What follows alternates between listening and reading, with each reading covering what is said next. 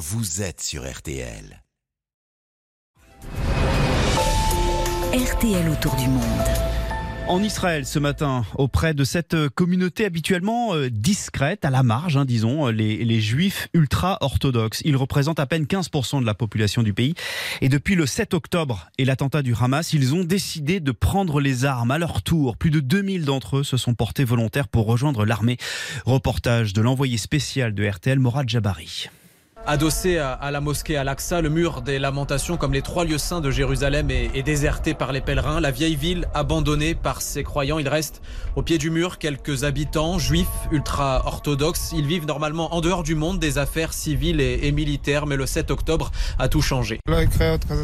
Je pense qu'il faut tout faire pour les arrêter. Il ne faut plus que ça arrive de nouveau en Israël.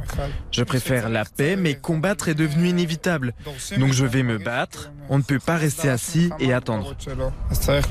Ils ne font généralement jamais leur service militaire, ils dédient leur vie à la Torah, prônent toujours la paix, ils font confiance à la prière et non au fusil. Nathan ne prendra pas les armes mais comprend ceux qui ont rejoint Tsahal. Je suis déjà un soldat de l'armée de Dieu. Évidemment, ma vision a changé un peu, mais prier, c'est ce que je fais de mieux pour aider dans cette guerre. Ce changement brusque et inattendu dans la communauté orthodoxe s'explique parce que certains, comme Jacob, ont été touchés. Dans cette attaque du Hamas, j'ai perdu mon fils. Il a été tué. Ce qui est arrivé le 7 octobre n'est jamais arrivé jusqu'ici en Israël. Il faut détruire le Hamas. Et le reste, je m'en fous. L'union sacrée, la guerre a presque réconcilié deux sociétés laïques et religieux qui vivaient il y a trois semaines encore chacun de leur côté.